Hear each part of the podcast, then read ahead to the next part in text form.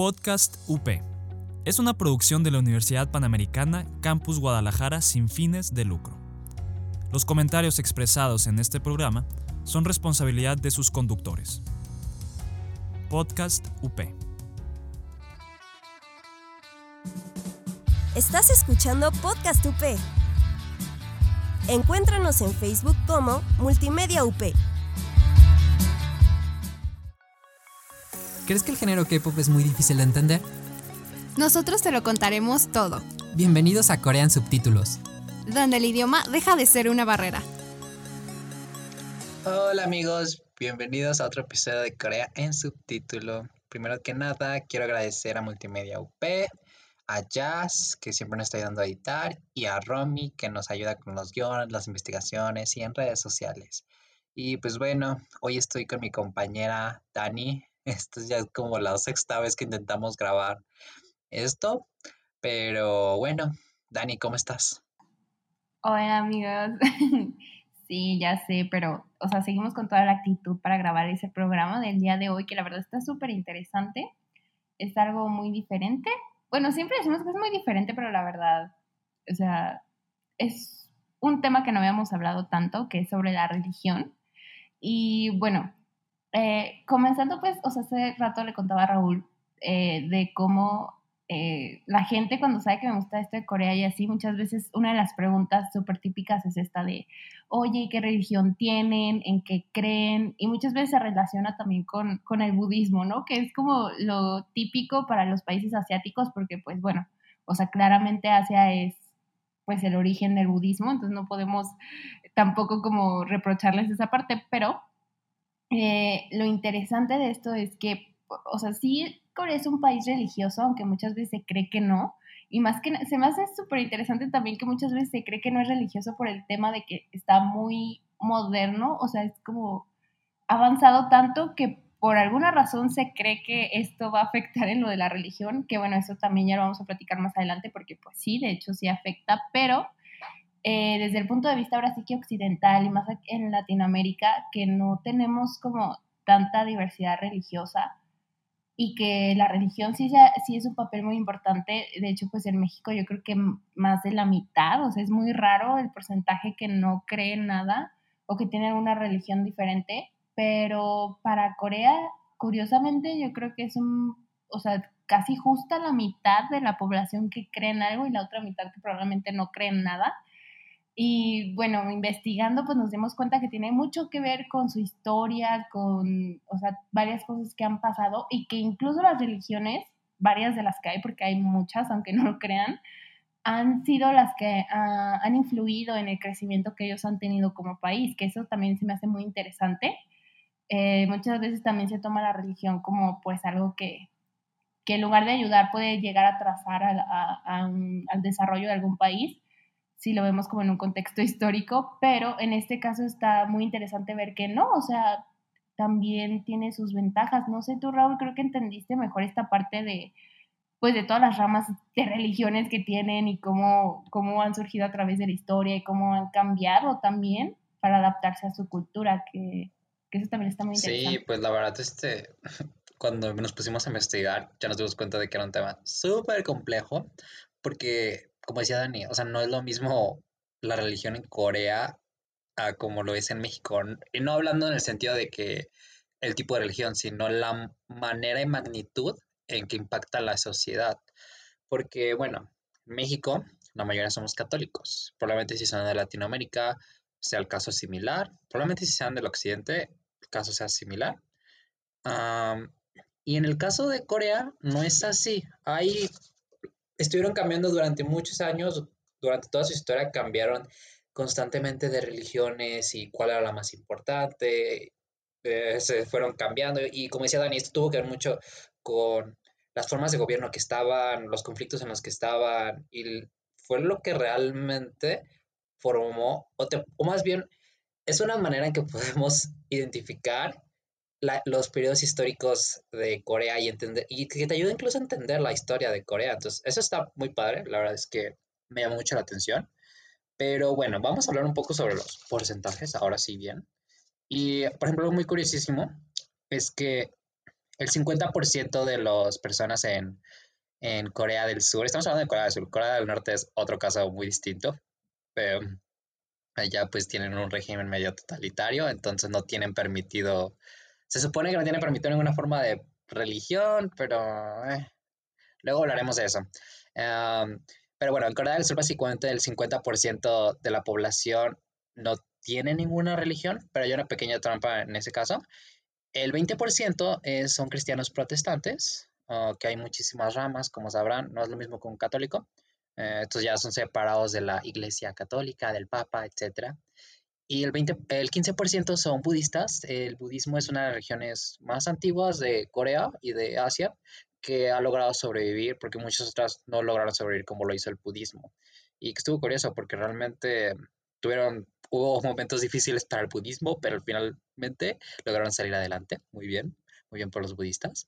Y el 8% los católicos, o sea, muy, muy baja este porcentaje. Esta encuesta se hizo en el 2015 y bueno, em, hay unas trampitas en, estas, en, esta encuesta en específico que causó mucha controversia.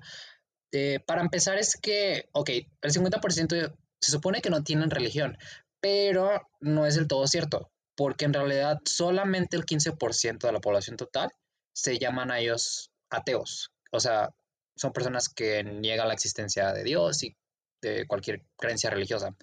Eh, pero, o sea, básicamente estamos hablando que el, el 85, si no me falla en matemáticas, este, básicamente sí tiene alguna forma de creencia religiosa. Lo que pasa aquí es que si le preguntas a la mayoría de las personas, eh, de ese porcentaje que dicen que no tienen religión, realmente te das cuenta de que muchos se llamarían ellos como budistas. ¿Pero por qué? Porque hay una diferencia entre ser un budista, digamos, y tomarlo como forma de religión, y hay otra cosa que es sobre el budismo, digamos que tuvo una mutación muy extraña en Corea, donde pasó de ser una religión a convertirse en una parte de la cultura, digamos que se mezcló dentro de la cultura y el folclore coreano y que fue algo que pasó en los demás países de Asia, en China, en Japón, el budismo, digamos que ya no se volvió tanto de tú eres budista, yo no soy budista, sino que hay elementos dentro de su cultura que están muy influenciados por las partes de las creencias del budismo. Y esto porque es, bueno, seguramente han escuchado de que las personas dicen de que el budismo no es una religión, es una filosofía de vida, un estilo de vida, bla, bla, bla. Y, no, y esto eh, hay parte verdad, hay parte mentira, porque por lo que investigué, no soy un experto budista, no soy un experto en religiones, pero básicamente el budismo es una religión no teísta, que quiere decir básicamente no piensan en una eh, deidad como superior o con poderes divinos o que necesita por lo menos alabanza. En este caso, pues adoran a Buda, pero a Buda lo ven más como alguien iluminado, alguien como el que pueden aspirar a ser, pero no es de la misma manera como, no sé, eh, los católicos que ven a Jesús pues como un Dios, ¿saben? Eh, por eso es como, hay partes similares, pero no del todo. Igual investiguen más el budismo, la verdad es que está muy interesante cómo funciona. Pero sí, el budismo sí se ha mezclado muchísimo la cultura de Corea. No sé, Dani, tú cómo has visto esta parte de, del budismo y cómo se ha mezclado en la cultura general. Porque incluso si ven, por ejemplo, blogs de que van a Corea, van a Japón y así, y ven que pues, las personas van a los templos y hacen los festivales y todo esto, y la gente dice, no tienes que ser budista para ir, realmente son celebraciones pues de la comunidad, de todos, y es como pues muy general. Sí, de hecho, eh, justamente es lo que estábamos platicando también antes de grabar esto, que em, yo sí creo que va mucho en la parte de la que menciona Raúl de que es un estilo de vida eh, en la parte del budismo, porque sí, o sea, ciertamente ahorita ya es algo muy cultural, lo que les mencionaba antes, ¿no? De que muchas veces la gente relaciona em, el budismo a países asiáticos, pero incluso cuando hace esa relación, yo personalmente, muchas veces no lo hago como en términos de religión, o sea, es algo más como o sea, algo que sí define a su cultura, algo que es de ellos. O sea, a lo mejor no tiene tanto sentido, pero un ejemplo que ponía era el tema, por ejemplo, aquí en México, ¿no? Que es eh, la festividad del Día de Muertos, que principalmente viene también de ser una tradición de prehispánica eh, pero no necesariamente el hecho de que seas católico o, o de que no pertenezcas todavía a, a, estos grupos indígenas o así, quiere decir que no puedes como festejarlo. O sea, al final de cuentas esta tradición ya se volvió algo mexicano, o sea, es algo que todos hacen, pero no necesariamente porque tienen una creencia específica o así, o sea, es ya algo más cultural, literalmente, que creo que es lo que pasa aquí con el tema del budismo. Aparte de que, de hecho, yo también en, las investigaciones que hice, eh, hablan de cómo el budismo y también el confucianismo, que pues antes eran como los más predominantes, eh, siguen siendo como cosas muy arraigadas históricamente hablando. O sea, eh, todos los patrimonios culturales y los restos arqueológicos que hay, o están vinculados a estas dos religiones, creencias, y creo yo que no lo ven ellos como algo de, ah, sí, cuando creíamos en esto, ¿no? O sea, es más como, esto nos formó, que de hecho también eh, se me hizo muy interesante verlo que durante la dinastía Joseon, que es como, están divididos así por periodos de dinastías en, en Corea, su historia, vaya, eh, el tema del confucianismo se vio más como una ideología, o sea, no tanto como una religión que creo que también lo podríamos comparar con el budismo, pero en este caso pues estoy hablando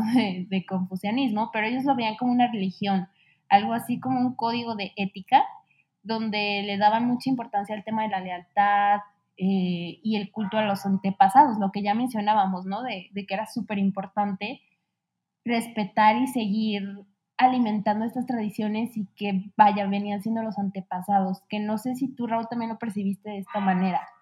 Sí, de hecho ahorita que estabas hablando sobre el Confucio, recuerdan que les dije la parte de que eh, la religión en Corea es como un indicador de en qué periodo estamos y todo eso. Bueno, sí, el, reino de Joseon es uno marcado por la parte del confucianismo, este, y que hay como varias versiones y así. Pero se me hizo muy curioso porque también cuando estaba investigando es que el confucianismo en realidad se considera como una religión de las élites, solamente de los privilegiados. Eh, verán, en Corea em, se preguntaban si hay una religión como nativa y sí, sí la hay. Ahorita vamos a platicar más de esta. Pero cuando llegó el confucianismo, este, la diferencia que tenía con estas religiones que estaban nativas de Corea es que esta era más estructurada, más organizada y, o sea, como era, era más clara. Entonces, de cierta manera, las élites, los, las personas con más poder, eh, tenían acceso a la educación para entender esta parte del confucianismo, porque había mucha parte de filosofía y pues de, sí, como explicaba Dani, era más compleja como tal.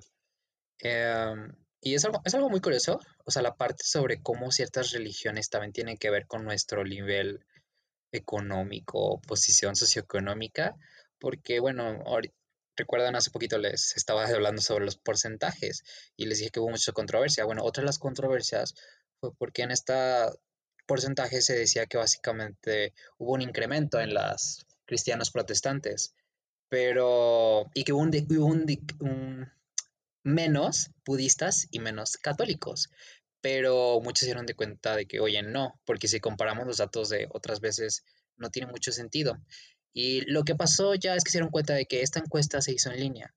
Y al hacerse en línea, las personas que tenían acceso más fácil para contestarla eran las personas que tenían acceso a nuevas tecnologías, que estaban en urbes, en ciudades. Y, las, y una persona que vive en una urbe es más probable que sea un cristiano protestante.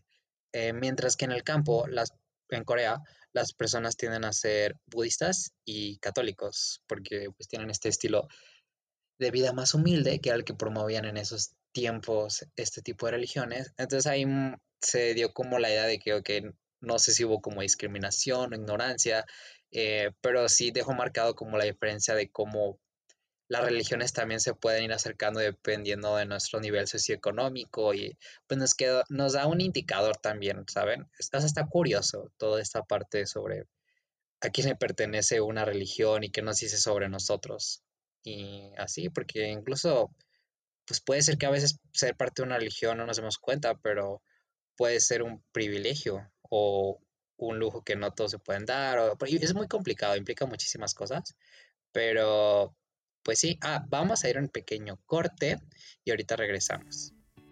Hablemos de ecología. qué puedes hacer para mejorar tu ciudad?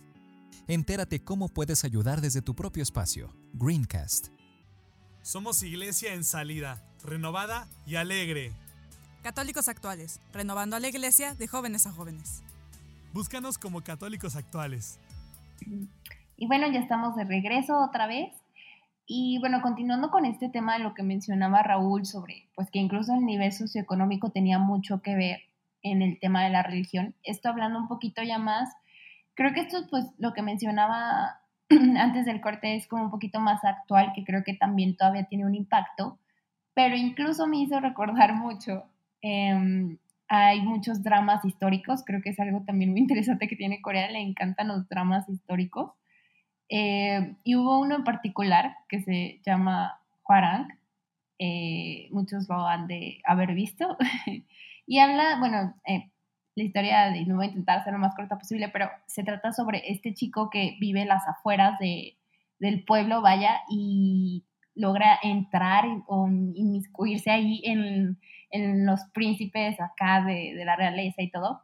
Y se me hizo muy interesante ver que pues incluso la parte de que él no sabía leer y así en la historia, eh, también habla de esta parte de, de, justamente del confucianismo, de que le, le, piden que explique y que entienda, y para él era muy difícil entenderlo porque en su vida lo había escuchado y porque los textos eran muy complejos y todo esto, eh, con lo que mencionaba Raúl, me acordé mucho de esta historia porque ahí también me di cuenta que sí tenía mucho que ver este tema de pues de quién eras hijo o de qué familia provenías para recibir esta información. Que desde mi punto de vista es como, o sea, sí, sí es un, una diferencia muy, muy cañona a lo que tenemos, o bueno, a lo que se vivió aquí en Occidente, ¿no? Porque creo que tristemente la parte de la religión, cuando se conquistaron a países latinoamericanos, fue más para el tema de controlar a la gente y más para, tienes que actuar así porque si no, te puede pasar esto. Que, o sea, al final obviamente hoy en día ya sabemos que no, o sea, ya ese momento ya pasó, pero creo que en Asia se veía más de la manera de, o sea, no digo que estaba bien, de que solo las personas con recursos podían acceder a esta información, pero más bien que se veía como puedes acceder a esta información porque es tu deber y es tu compromiso ser una, no una buena persona, sino más bien una persona preparada, que es mmm, a lo que hablábamos de que se veía más como una ideología de, de ética, de, de, ser un código de, para ser una persona, vaya, honorable. y esto se me hace muy interesante porque incluso leyendo le comentaba a Raúl que una de las religiones, que es el chondoísmo, eh, que fue, bueno, una de las tantas ramas de, del budismo y el confucianismo y todo eso, ya muy, muy adelante, que habla sobre cómo esta religión ayudó también a impulsar el crecimiento de ellos como país, o sea, básicamente al proceso de modernización de Corea del Sur, que la verdad es muy difícil creer esto por lo que les mencionaba del contexto que por lo menos nosotros como países eh, de Latinoamérica tenemos, de que muchas veces la religión se utilizó de una manera pues negativa, eh, pero aquí en Corea se me hace muy, interesante eso porque el chondoísmo apoyó en esta parte porque, o sea, se veía más como que, mmm, o sea, que, que el hombre era como el todo, ¿no? O sea, como que el hombre tenía que prepararse primero y estar como bien consigo mismo, lo que decíamos, ¿no? De que el estilo de vida, la ideología, tener ciertos códigos pero no necesariamente era como, o sea, creer en algo o tener una deidad, porque al final el poder lo tenían ellos, como, o sea, se veía así, ¿no? De que el poder radicaba en ellos y la manera en que actuaran. Y, o sea, esto realmente me impactó mucho porque uno no podría creer que, que una religión puede ayudar a un país a eso. Pero bueno, esto habla pues de cómo, o sea, cómo se, se transmitió esta parte de la religión de manera diferente y que se veía, o sea, tenía una visión totalmente distinta a lo que conocemos aquí, pero no sé tú, Raúl, si lo percibas de la misma manera que yo. Sí, pues es que creo que eso me refería, pues era mucho esta parte del, eh, bueno, si saben, el catolicismo era la idea de, pues, compartir la palabra de Dios y todo eso, entonces fue diferente a la manera en que llegó a América, porque tenía que ver más con civilizar de cierta manera, eh, pero en el caso del confucianismo funcionaba de manera distinta, era como más reservado para quienes eran dignos, de cierta manera. Y sí, el confucianismo eh, de hecho se preguntaron si fue tan importante, ¿qué onda? ¿Dónde está ahorita? Y digamos que este desapareció ya porque al final es de este reino de Joseon, el reino pues estaba ya en caída, estaba muy problemático, eh, ya no podía aguantar mucho, mucho más, entonces eh, estuvieron buscando de, ok, ¿cómo podemos salvar a nuestro país? Y una de las soluciones que encontraron fue dejar entrar a los cristianos, a los misioneros cristianos. ¿Por qué? Bueno, porque no solamente traían su religión, sino que también traían cosas como hospitales, escuelas y muchos servicios para la comunidad que de cierta manera eran gratuitos y que pues estaban en servicio de la comunidad. Y esto ayudó muchísimo a salvar, digamos, de cierta manera a Corea, pero al final de cuentas el reino de Joseon cambió del confucianismo y el cristianismo tomó muchísima, muchísima fuerza. Y algo que este, se me hizo muy curioso es que el cristianismo tomó todavía un significado más fuerte cuando comenzaron las invasiones de Japón. Estoy, o sea, estábamos hablando de que eh, los grupos cristianos empezaron a llegar en el siglo XVII, pero ya para 1900, el siglo XX, cuando Japón estaba intentando ah, conquistar Corea. Y una de las partes de lo que Japón estaba intentando hacer era imponer su religión. O sea, ellos era llegar y vamos a destruir tus creencias. Y entre estas creencias estaba parte del confucianismo. Y bueno, también estaba la parte de las creencias nativas, algo como las creencias nativas de Corea, China y Japón, de cierta manera son similares, vienen de esto, creo que es como Shindo, Sindo. Em, Japón intentó mezclar sus creencias con estas creencias nativas para, digamos, de cierta manera ganarse a la población coreana. Pero curiosamente, aquí lo que pasó es que los coreanos tomaron un sentimiento más de apego hacia el cristianismo, se apegaron al cristianismo más que a sus creencias eh, originarias o religiones indígenas, no porque fueron una traición a ellos mismos, sino porque en realidad, a diferencia de los otros países de Asia, las religiones originarias de Corea nunca realmente lograron, trascender como otras. Entonces el cristianismo tomó muchísimo protagonismo y fue lo que los coreanos adoptaron y se volvieron orgullosos de ellos, que los diferenciaba de los japoneses, que intentaban ellos de cierta manera así correr a los cristianos y de que no, no, no, ustedes tienen que creer en lo que nosotros. Y algo que, por ejemplo, una controversia que está medio mensa, pero se me hizo bien curiosa. Por ejemplo, hay un videojuego, tal vez algunos lo conocen, tal vez otros no, pero que se llama Los Sims. Es, seguramente lo han visto, es como un videojuego de, de que un simulador de vida o algo así. Pero básicamente habían sacado una actualización, un contenido, y el, el pack era de, de Japón. Y en ese pack había unos mini altares que eran pues de parte de las creencias de Japón y todo eso, pero pues te vi que muchos jugadores coreanos este, pues se sintieron ofendidos por estos mini altares que habían agregado al juego. Y lo que ellos decían es que, ok, para Japón, para ellos es un símbolo cultural y tal vez religioso, no, no tan religioso porque en Japón es el mismo caso que Corea, su religión se convirtió más en cultura que en religión. Eh, pero en el caso de Corea, ese símbolo cultural de Japón era más un símbolo de imperialismo, era un símbolo de conquista, era un símbolo de imponer sus creencias sobre ellos. Entonces para ellos lo veían como ofensivo y al final creo que no lo removieron, simplemente como que modificaron el objeto para que no fuera tan ofensivo o algo así. Pero bueno, para que se den una idea de básicamente, em, pues la manera en que Japón intentó imponer sus creencias y lo doloroso que fue para Corea tener que aceptarlas y que finalmente nunca lograron perdurar. Y ahí fue cuando el cristianismo sí tomó como muchísima importancia para ellos, porque a pesar de que no hubiera sido su religión originaria, fue una religión que para ellos sí fue muy importante en su crecimiento y que fue una religión que a ellos les sirvió también para desarrollar su país. Eh, y también que les, bueno, muchas veces cuando hablamos, por ejemplo, de la música, muchos de la parte de la música que se introdujo del occidente, eh, venía por parte de los misioneros, que era quienes la traían desde géneros como rock y muchísimo, muchísima música. Y que, bueno, si saben ya la historia después, esto era el inicio de la creación de otros géneros como sería el K-pop, el fabuloso K-pop. Pero bueno, no sé tú, Dani, ¿qué sabías sobre esto de que Japón le encantaba imponer su religión a, a Corea? Eh, pues bueno, creo que no es sorpresa en, en, el contexto histórico, ¿no? En el que estamos, claramente. Pero, de hecho, sí, o sea, también se lo comentaba Raúl eh, de cómo, o sea, mientras investigábamos, ahorita que mencioné el tema del cristianismo, que pues sí, obviamente fue una religión ahora sí que un poquito más moderna, por así decirlo, que apenas iba entrando, y que como en varios países asiáticos entraba de manera ilegal, o sea, las personas que, que la mayoría pues obviamente eran sacerdotes y entraban para pues para compartir esta parte de la religión cristiana o católica, eh, era de manera ilegal. Y muchas veces se les perseguía y se les mataba porque no coincidían con, la, con las eh, pues religiones o creencias que tenían ahí. Que, de, que, bueno, creo que esto tal vez lo vemos un poquito más en Japón. De hecho, le mencionaba de una película que se llama Silence de Martin Scorsese que habla más o menos de esta historia, pero pues fue en Japón eso. Pero, o sea, para que se den una idea, pues de que sí, cuando no eran las mismas creencias, llegaban a ese extremo, o sea, de, de matar a las personas, pero pues eso fue ya hace mucho tiempo.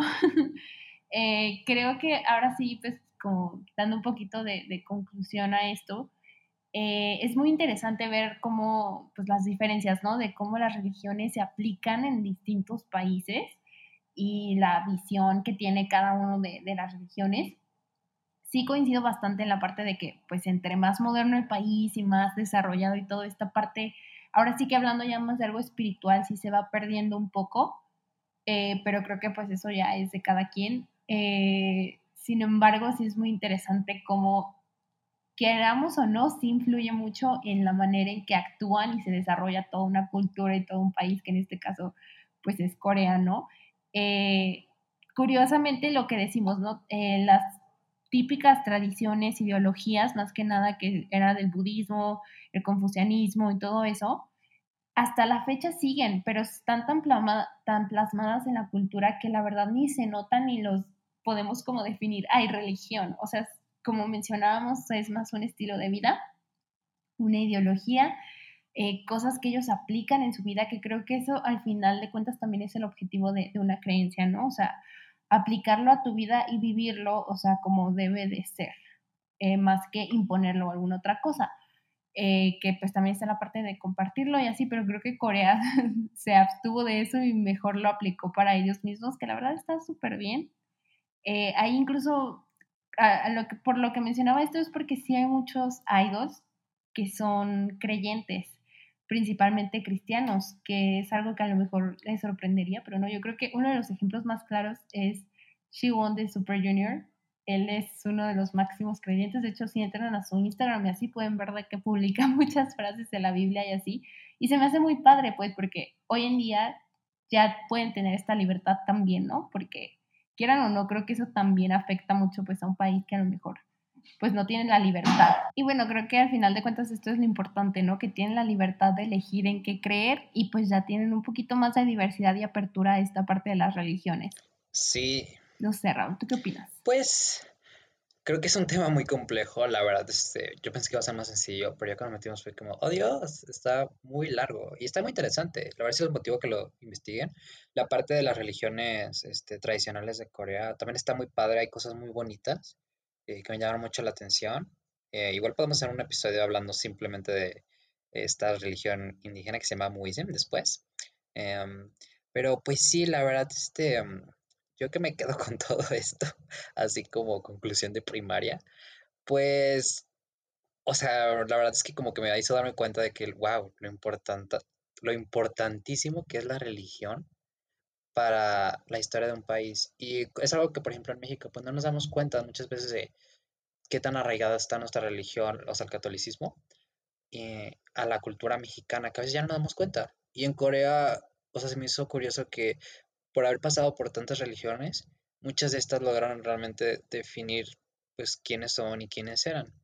Em, hoy, bueno, se preguntarán qué es lo que creen los coreanos finalmente hoy en día. Y pues la respuesta es que ya no son tan creyentes, comparado con otros países, sí hay muchísimas personas que no son tan religiosas.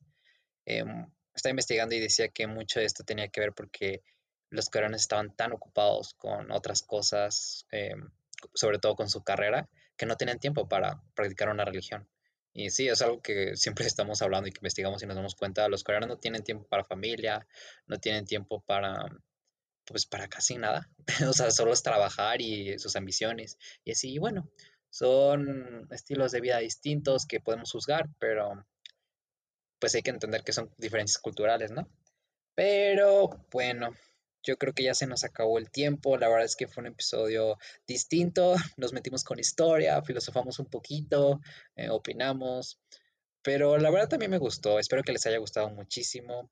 Y bueno, no sé, Dani, ¿algo más que quieras decir? No, amigos, pues esperamos les haya gustado mucho este episodio y nos escuchamos la próxima semana. Así es. Bye. Adiós. Gracias por escucharnos y nos vemos la próxima. Y no olviden poner los subtítulos. Estás escuchando Podcast UP. Encuéntranos en Facebook como Multimedia UP. Podcast UP. Es una producción de la Universidad Panamericana Campus Guadalajara sin fines de lucro. Los comentarios expresados en este programa son responsabilidad de sus conductores.